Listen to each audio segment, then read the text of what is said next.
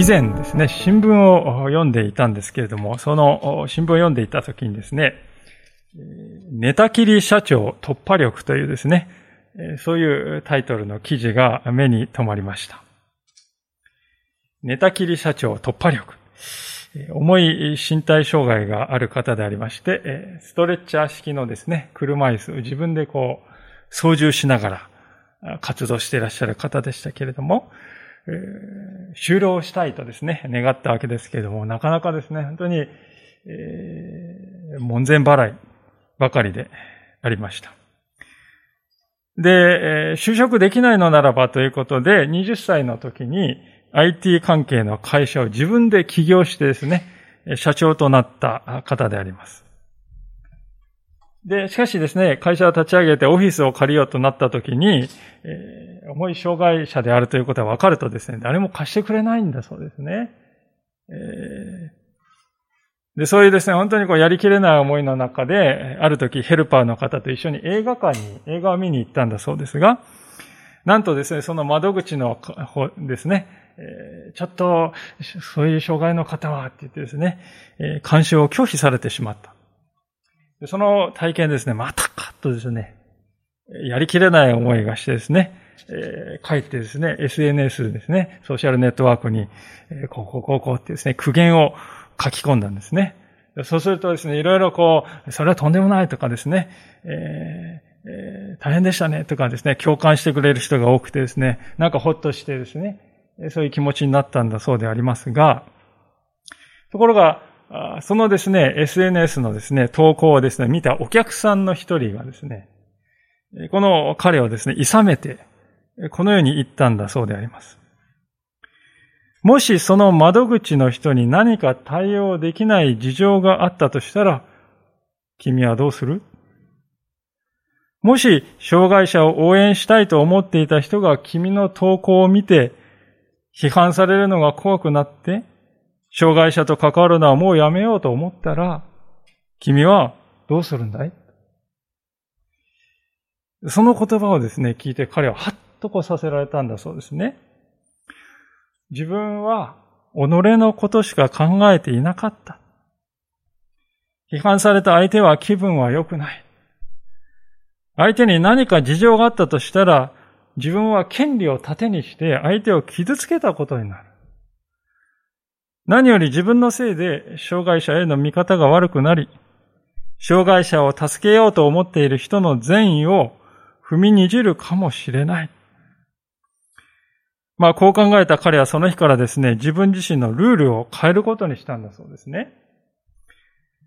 それはどういうふうに変えたかというとですね、どんなに理不尽なことや差別をされたとしても、おかげさまと感謝を持つことにしたんだそうですね。オフィス探しもですね、こういうふうに考えるようにしたんっていうんですね。断った大家さんにも何か事情があったに違いないよな。まあ、そういうふうに考え直した。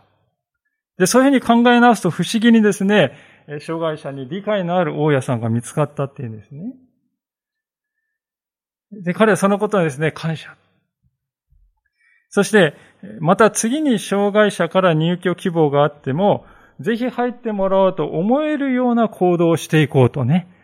考えたんだそうですね。で、この方はですね、その記事の締めくくりにこういうふうに言っておられました。もちろん、時としては差別と戦うことも必要かもしれない。ただ、戦いにエネルギーを使うよりも、私にいつも親切にしてくれる周りの人たちを大切にすることに心を砕きたい。戦いにエネルギーを使うよりも私にいつも親切にしてくれる周りの人を大切にすることに、そのことに心を砕いていきたいとね。そう結んでおられました。本当に感銘を受けましたね。そして大切なですね、二つのことを学ばされたように思いました。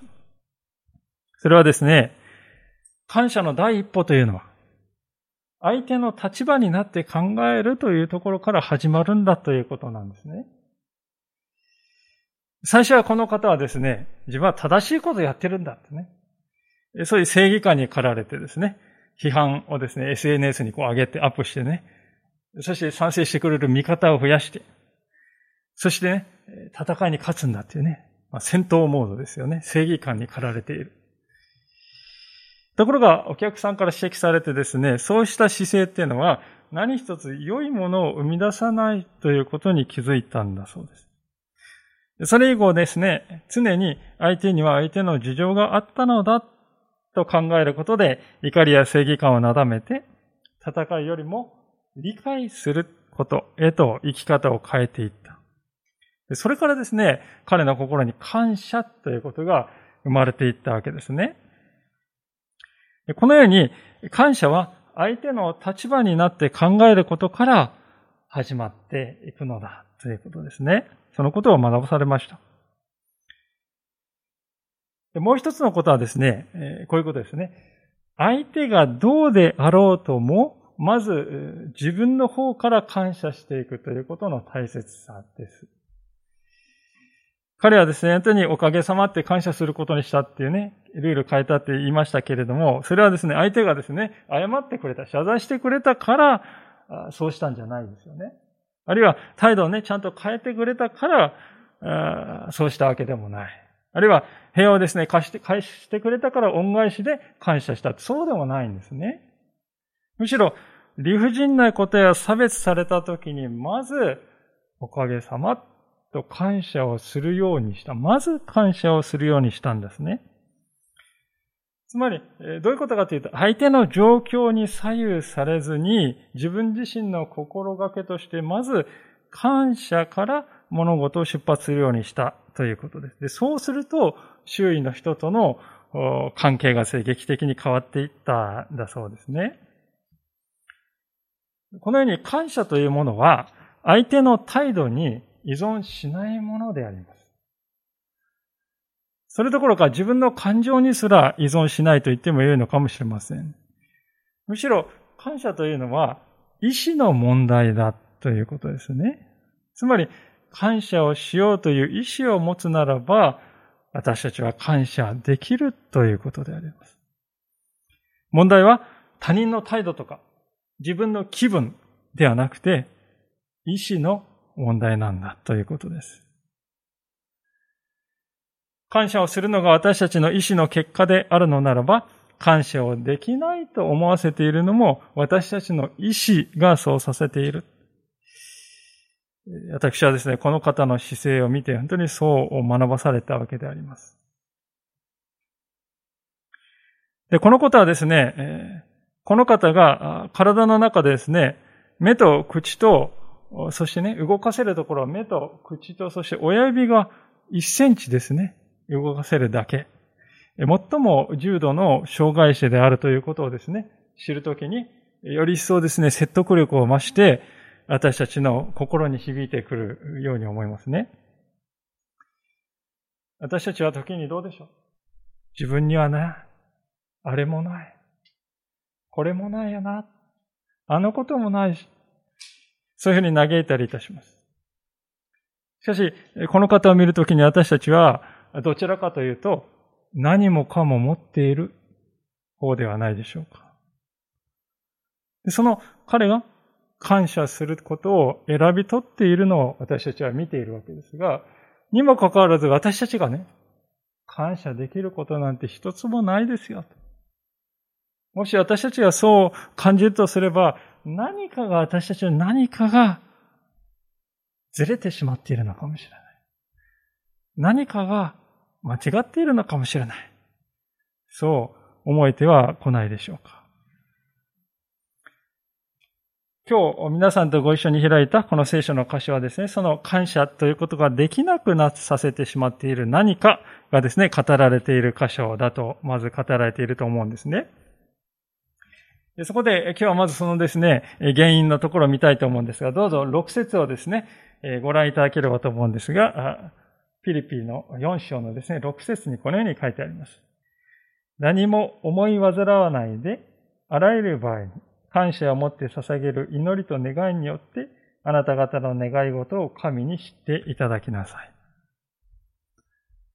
まあ、この箇所はですね、私たちが神様にね、願い事をするときにどういうふうに祈ったらよいかということをね、教えてくれている箇所でありますが、その願い事をするときに大事なことはね、感謝を持って祈る。感謝を持って捧げる祈りだとこう書いてありますね。じゃあ皆さん、感謝の反対はですね、何だと思われますか？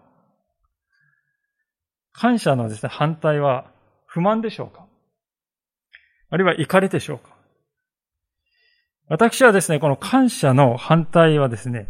心配ではないかと思うんですね。この箇所にはですね、思い煩うという言葉が使われておりますけれども、これは言い換えると心配と同じであります。この思い煩うということは別の箇所では心配とですね、訳されているところもあります。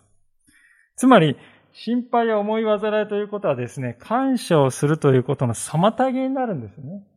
だからこそ、まず何も思い煩わないでとね、こう書いてあるわけであります。では、どうしてですね、思い煩いや心配をすると感謝ができなくなってしまうのかということですけれども、そこで皆さんですね、心配というですね、漢字をちょっとね、思い浮かべてほしいんであります。えー、心配というですね、漢字は、心を配るとね、えー、書きますね。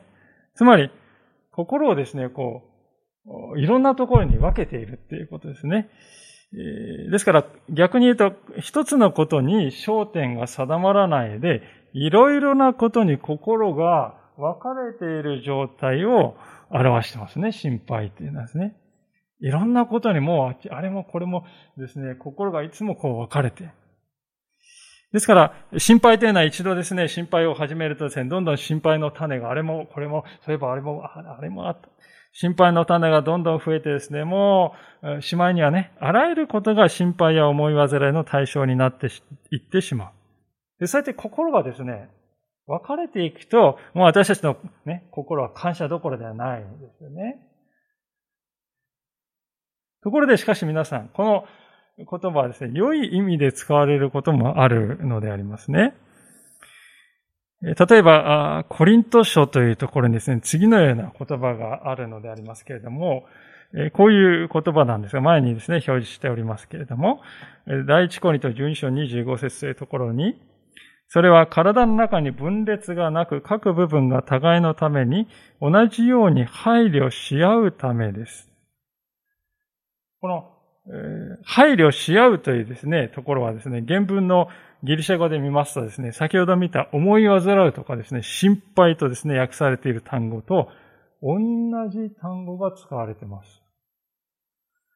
面白いですよ、皆さん。心配という言葉と配慮という言葉がね、同じこと、単語なんですよ。面白いですよね。でも、これは別にギリシャ語だけの話ではありませんですね。日本語でもそうなんです。いかがでしょうか？心を配り。先ほどね、心配。そして今、心配り。最後に理をね、つけただけですけれどもね、皆さん全く反対の意味になったんじゃないでしょうか。実際、あの人はね、心配りができる人だよね、とこう言いますとね、いい意味ですね。他の人の必要によく気づいて、気配り、目配りができる人だね、というそういう褒め言葉になってしまうんですね。ですから、この場合はさ逆にですね、一つのことしかできない、もう一つのことしかできなくて、いろんな人にですね、ことが見れない、心を配れない、ということはですね、人間関係にちょっと困難がね、生じてくるっていうことになるかもしれませんね。非常にですから興味深いんですけども、これらのことから結局何がわかるかというと、心を分ける必要のない時に分けてしまうと、それは心配になってしまう。反対に心を配る、心を分ける必要があるときに分けないとね、人間関係、難しくなる。生きづらくなる。ということですね。つまり、心の分け方というか、心の用い方が間違ってしまっているということなんですよね。ああ、まあそうですか。じゃあでもね、心っていうのはこれコントロールするってことはできないんじゃないでしょうかね。というね。えー、まあここまで聞いてそう感じた方もいらっしゃるかと思いますけれども。確かに、えー、心っていうのはまあ天気のようなものでね。自分ではこうコントロールできないものだと感じてらっしゃる方は案外多いような気がいたします。まあ気分のようなね。まあ天気って私たちどうしようもないですよね。コントロールできない。同じように心もね、コントロールできない。気分が変わるんだから。ですから、気分に、その日の気分によってですね、支配されて日々を過ごすわけであります。ですから、今日はなんか幸せな気がすると思えば、思う日もあれば、次の日は、今日はなんか全然ダメ人間のような気がするっていうね。私たちはそれをで感じてね、しょうがないよ。それが普通の人間なんだからと考えて諦めてしまっているのではないかと思います。まあ確かに身体的な面で波というのは確かにありますよね。調子の良い、それ調子の悪いというのは実際にあるわけでありますが、でもね、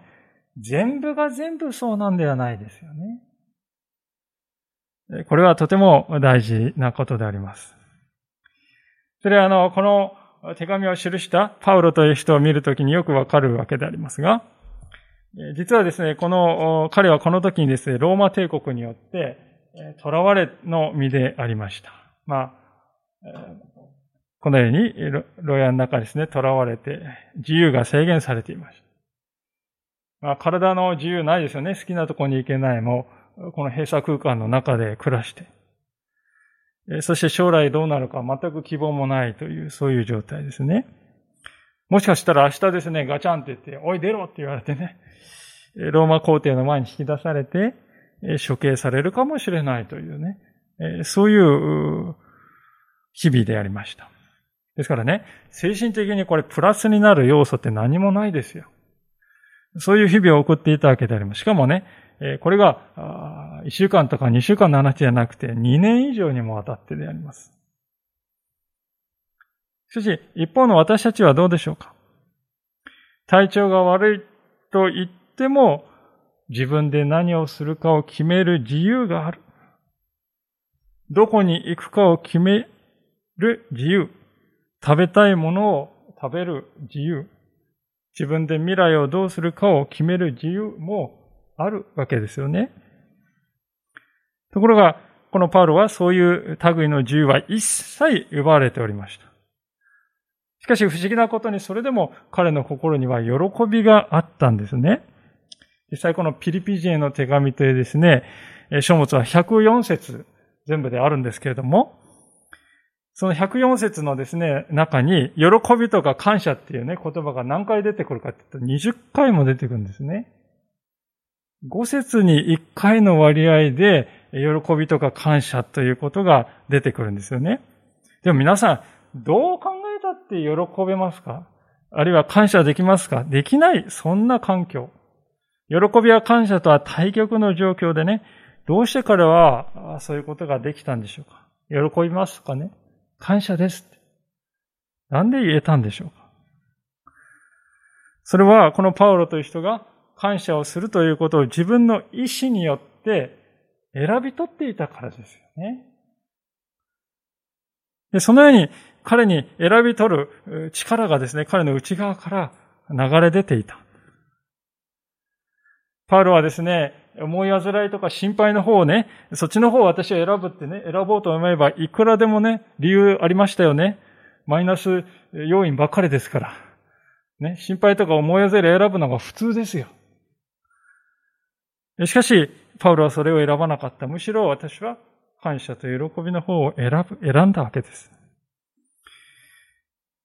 つまり、私たちは自分の体調とか自分の境遇ということをコントロールすることができなかったとしてもね、自分のこの意志や、あるいは心の部分はコントロールできる、そういう範疇にあるんだよということなんですよね。それも天気のように気分の移り変わって支配されてどうにもならない。そうじゃなくて、自分の意志や心はコントロールできる範囲内なんだよということなんです。ですから彼はね、パウロはね、何も思い煩わないでってはっきり言ってんですよね。これできないことを私たちに言ってるわけなんじゃないんですよね。私たちはですからね、こういう何も思い煩わないでって書いてあるときね、それができたら苦労しないやってこう思うんではなくてね、私はそうだなって、私は思い煩いや心配に私の心の支配権を明け渡すことはしない。それは私たちが決められることだし、決めていいんだよとね、素直に受け止めたいと思うんですね。何に心を向け、何に感謝を表すかは、気分や体調が決めることではない。あなたの意志が決めることなんだよ。ですから今日の派説でね、最後に兄弟たちすべて真実なこと、すべて尊くべきこと、すべて正しいこと、すべて清いこと、すべて愛すべきこと、すべて評判の良いことに、また何か得とされることや賞賛に値することであれば、そのようなことに心を止めなさいってね、言ってるわけですよ。こういうことにあなたは心を向けていきなさい。それがあなたはできるんだよ。何にね、心の目を向けていくか。それはあなたが選んでる、選べることなんだよ。こういうことにだから目を向けていきなさいとね、パウロは私たちに進めていくんですね。ですから、私たちは自分の心のね、支配権というもの、それは、他の誰のものでもない。ね。私の体調のものでもない。それは私自身のものなんだ。自分のものにですね、元に自分の心の支配権を取り戻す必要があるということですね。聖書はそれができるよと。力強く私たちに語っているわけであります。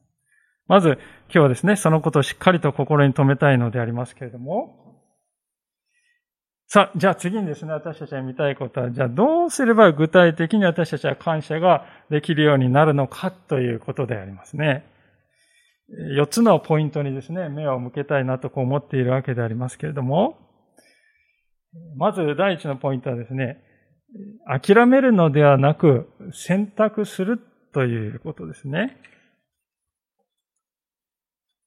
あの、先日ですね、私があの、よく読んでいるクリスチャンの作家の方がいましてね、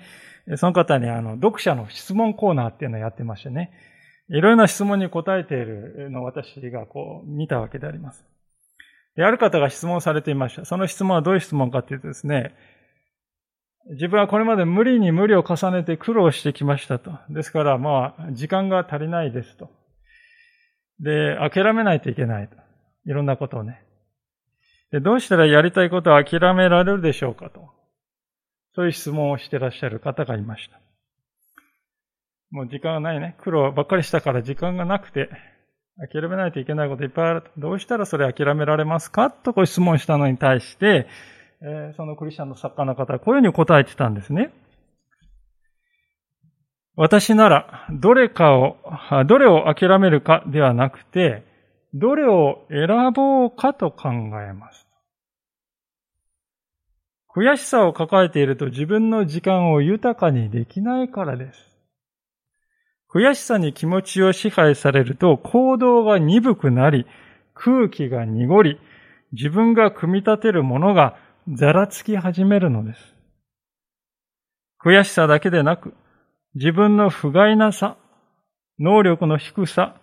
不運なども心を苛立たせます。さらに、以前はあれも諦めた。にもかかわらず、こんな小さなこともできないのかという過去を引きずる発想も大敵です。そうした発想は心の妨害電波、心の雑音として働くのです。そうおっしゃってました。本当にそうだなと思いましたね。え、私はあれも諦めて、これも諦めて、今これもまた諦めないといけないのかいけないのかってそう考えるとですね、心は騒いでばかりですよね。まあ、諦めるということはですね、強制されているように感じるわけですね。強いられている。で、過去にですね、引きずって過去に支配されているっていう、そういう感じがすごく強いですよね、諦めるっていうですね。自由がない。自分はもう自由がなくて、こう、がんじがらめになっているって感覚ですね。そういう中からですね、感謝っていうことが生まれることはないわけです。そうではなくてね、私は諦めるんじゃない。この選択肢の中からこれを諦めるんじゃなくて、これを選択するんだ。そういうふうに考えるんです。私はこれを選んでいくんだ。そうするとですね、皆さんどうですか？途端にね、自分に主導権が返ってきた気がしませんか？自分がこれを決めるんだ。自分がそれを判断するんだ。決めるんだ。で、そういうふうに自分自身ですね、心の主導権が戻ってくるとですね、そこにですね、こう余裕というか、ゆとり、心のゆとりが生まれてきますね。で、感謝というのは、こういう心のゆとりから生まれてくるようになるということですよね。ですから、第一に諦めるのではなくて、選択するんだ。そういうね、心がけで、えー、生きていくということです。さあ、二つ目のポイントに進みたいと思いますけど、それはですね、発想の転換を厭わないということですね。発想の転換ということの大事さであります。まこのことはですね、ある、以前とても教えられたエピソードをですね、あるところで読んだんでありますけれども、それはどういう話かと言いますと、お母さんが認知症になられた50代のですね、女性の方でありました。で、お母さんはですね、病院に連れて行くときにですね、その横に座っているお母さんはですね、なんてことない道なんだけれども、ナオミちゃんは正々堂々と運転しているね、ってですね、満面の意味で言ってくれるんです。またこう眠くなるとですね、なんだかうっとりとしてきた、とそう優しく言うんだそうです。で、またある時そのお母さんを、まあ、訪ねるとですね、施設でしょうかね、彼女の手をですね、柔らかく子に、宝物って言ってくれたんだそうです。たった一つの単語ですね。たった一つの単語がですね、こんなに切実切実に人の思いを表現するのか。その、ことにですね、胸をつかれたって言いますね、この方。で、ただただお母さんを抱きしめていた。まあ、そんな心温まるエピソードでありました。神様は、時にですね、こういう経験を、こういう手段を用いて、私たちに気づきを与えてくださるお方だということであります。自分が本当に見えていなかったものをですね、違う角度から、発想がですね、違うところから私たちに気づきを与えてくださるのであります。私自身ですね、そういう経験をですね、毎日のようにしているかなとこう思いますけれども、中でも特に印象深く覚えているですね、出来事がありまして、まあこれは以前ですね、もうお話ししたかもしれませんけれども、子供がですね、えー、まあ3歳ぐらいの頃だったでしょうか。食事の前にお祈り、感謝のお祈りをしようということをね、お祈りをしてもらった。じゃお祈りするって言ってお祈りしてもらったことがあるんですけどね。その時にですね、神様、お箸をありがとうございますってこう祈ったんだ、祈ったんですよね。まあ私はですね、この祈りっていうのはですね、今まで想像もしなかった祈りでしたね。だってご飯のお祈り、食前のお祈りなんでしょそれは、ご飯をありがとうございますって、そこにもうそこしかないでしょみたいに思ってたわけですよ。食前の上これご飯の感謝に決まってるでしょうって思いました。でもまさかね、お箸をありがとうございます。そういう感謝するのか。でもね、考えていて皆さんね、箸がなかったら食べられないですよ。大いにですから箸もね、感謝すべきものでした。でも私はそのことに全然気づけませんでした。箸を感謝するなんて、発想もなかったですね。でそういうですね、本当に、えー、気づきをですね、私たちは、えー、こうやって与えられる。時には子供の素朴な祈りでですね、そういう気づきを与えられ、視野をですね、こう広げられてい、えー、く。そういう経験をしますね。ですから私たちももっとこのようなですね、発想の転換が必要なんではないか。感謝できることなんてないよ。でもそうかな箸に感謝する人もいるんだ。本当に私たちはですね、発想を変えられる柔らかい心が必要なんではないかとこう思うわけですね。さあ、第3のポイントを見たいと思いますけど、それは物事を当たり前と思わないことであります。今から4年ぐらい前のことでありますけれども、ある男性のですね、ことが話題になったそうですけれども、それはどういう方かと言いますと、エチオピアという国で、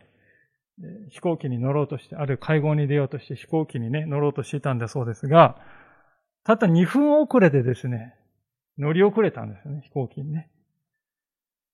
たった2分じゃないから頼むから乗せてくれよってですね、本当に懇願してもですね、えー、全然ダメですって受け入れられなくてね、悪態をついて、まあね、え、心の狭いやつだとかなんとかこう言ったかと。そうやって悪態をついてですね、離陸していく飛行機を見送ったっていうんですよね。で、これだけならまあよくある話ですけれども、実はその乗り遅れた飛行機がその後行方不明になった。そして後に墜落していたことが分かったそうであります。空港の警察の警察官はですね、彼のところに来て、穏やかな声で、そう、こう言ったって言うんですね。抗議はやめて、神様にありがとうと言いなさい。彼がその飛行機に乗らなかった唯一の乗客だ。生き残った彼はですね、後にこう語ったそうであります。まあ彼自身が SNS でね、書いてたそうですけれども。生きているということ。愛情を感じる友達がたくさんいるということを、こんなに感謝したのは初めてだ。私を探していた家族には心配かけて申し訳ない。そういうふうに語ったそうであります。そうなんですね。私たちが生きているということの中に当たり前は一つもないと。ただ私たちは生かされている。守られて今日という一日を終えることができる。それは決して当たり前のことでも当然のことでもなく、ただ神様の憐れみによることなんだと。そう、聖書は語っているわけであります。そのように考えていくと、私たちの人生には感謝できることが無数にあるんではないだろうか。そう思うんですね。私事になりますけど、私の人生というか、まあそこにつながるね、えー、先祖たちの歩みを見てもそうなんですね。まあ以前もお話ししたことありましたけど、私の父の家族はですね、えー、あの、太平洋戦争が終結した後ですね、中国に取り残されたんですね。で、大混乱でありますね。で、祖母はですね、3人の子供を抱えておりまして、父親が末っ子で2歳でありました。で2歳の父親の小さな手をですね、もし祖母が離して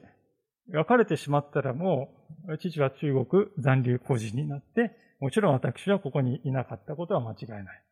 ですね。その小さな握る手を一瞬たりとも離さなかったということが、今の私を生んでいるのであります。まあ、私もですね、本当に高校生の時に、えー、大きな失恋を体験いたしましたけれども、まあ今では笑い話ですけれども、でもその経験をもし私があの時にしていなければ、私たち、私は神様に降参する。そして人生を明け渡すという決断をまだしていなかったかもしれません。また大学生の時にひどいアトピー性皮膚炎になって苦しんだ時がありましたけれども、もしそういう経験をしなければ私は未だ人の痛みということを全くわからないままの人間だったかもしれないと思います。まあ、そうやって一つ一つのことを考えていくと、それ自体で当たり前だとかね、そういうものは一つもなく、すべてが神様によって無駄なく用いられて、神様によって守られていて、そうして今の自分がある。今の私があるんだと。ね。ですから私の人生からそういうことを一つでもね、取り除いたらもう私は私ではない。皆さんもそれは同じだということです。パウロの手紙に喜びや感謝が溢れていると先ほどお話しましたが、それはまさにこの理由によるんですね。パウロは、私の人生に当たり前は何一つなかった。今までもそうだし、これからもそうなんだ。すべてが神様の導きの中にある人生だ。そう確信していたので、彼はね、このような逆境の中でもそれを喜ぶ心のゆとりを持つことができていたのであります。では、四つ目のポイントを見たいと思いますけれども、これはあの意外かもしれませんけどね、感謝を行動で表すということです。これ、感謝ができるようになるために、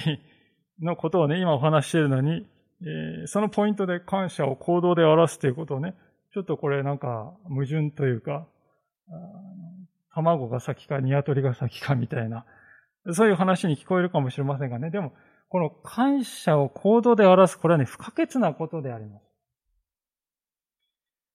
あるクリスチャンの実業家がですね、こんなことを言ったそうでありますが、それはどういうことか、どういう言葉かというと、心で感謝しているのに、それを態度で示そうとしないのは、プレゼントを包んだのに、それを渡さないのと同じことだ。心では感謝しているのに、それを態度で表そうとしないならば、それはプレゼントを包んだけれども、渡さないのと同じだ。感謝というのは、心の中で感じているだけでは意味がないんですね。それは言葉に示して、行動にして、えー、表さなければ力を持たないんですね。いや、そんなこと言わなくたってわかるだろう。いや、わかりません。通じない。実際、感謝を行動で表すということをしない人はですね、人から感謝される人にもなかなかなれないんですね。自分が感謝を行動で表してないという人はね、人から感謝されるという人になかなかなれないであります。なぜかと言いますとね、普段から人に感謝をしているということはですね、何が人に感謝の念を与えるかということを体験的に学んでいるということですよね。感謝してるって、あ、こういう風にされると人はこういう感謝の思いが出てくんだなっていうことをね、学んでいるっていうことですよ。でそういうことを学んでいくと、人はですね、経験を積んでいくと自然とですね、人から感謝できる、感謝されるような行動ができるような人にですね、変わっていくわけでありますね。ですから、そうやって良い循環がこう生まれるんですね。感謝を表していくと、あ、人に感謝される人ってこういう生き方をね、することなんだなって人を学ぶんですね。です。じゃあ、自分もそういうふうにしていく。そうすると自分も感謝される。そしてまた、そして感謝を表し、良い循環ですね。こう進んでいくわけですね。ですから、逆説的なんですけれども、感謝できる人になるには感謝を行動で表すということが大切なんだということであります。で、このようにしていくことで、私たちは徐々にですね、感謝の心を持つ人に変えられていくことができるでありましょう。最初に心配ってね、お話しました。心配というのは心がですね、一つにこう向かっていくべき時に、心がこう分かれてしまう。そういう時に起こりますよってお話しましたけどね。感謝っていうのは一つのことにね、また分かれてしまった思いをまた一つのところに向けていく。神様という方に向けて一つになっていくってね。すると、こういうことがですね、起こりますよとパウロは語っております。このピリピの4章7節を見たいと思いますが、そうすれば全ての理解を超えた神の平安があなた方の心と思いをキリストイエスにあって守ってくれます。皆さん、ここに聖書が語っている絶えることのない恵みがあるわけであります。聖書はイエス・キリストという方は、私たちの罪や、また負い目ですね。後悔。負い目っていうのは後悔のことですよ。そのすべてを引き受けて、十字架の上で命を投げ出してくださったと語っております。この十字架というのはね、ですから、こういうことですよ。たとえ全世界の人が私を見捨てるようなことがあろうとも、キリストということは決して私を見捨てることはないということです。また、たとえ自分が自分で自分のことを好きになれなくても、自分はダメなんだとどん底まで落ちるようなことがあっても、キリストはその底の底で私を待っていてくださるんだということです。そういう絶対的な需要、絶対的な安心感というものがですね、心の底の部分にですね、ドーンとこう据えられるんですね。で、そこから私たちは心に静かにこの小川のように感謝の思いが流れ出てくる。それは尽きることのない川となって、生涯私たちの心を潤すようになるということです。ちなみにあの、パウロはですね、ここでですね、えー、感謝をすれば物事は全部うまくいきますよ。良い方向に行きますよ。そういう言い方はしていないんですね。えー、そうではなくて、こう言ってます。すべての理解を超えて神の平安があなた方の心と思いをキリストイエスにあって守ってくれます。あなた方の心と思いを守ってくれます。確かに、身体的には空気に落ちるようなことがあるかもしれない。しかし、たとえどのようなことが起ころうとも、私たちの心と思いはいつも絶えることのない平安によって守られていくよということです。状況によって左右されない。人の言動によって過度に動かされない。そういう神様からの平安、それが私たちうちに与えられるんだと。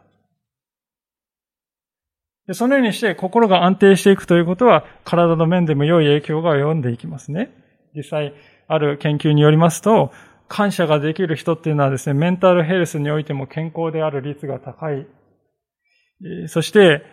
メンタルヘルスですね、本当に健康な人は体調全般も良い状態になりやすくですね、寿命で比較すると7.5年も伸びると。まあ、そういう驚くような数字も出ていると読みました。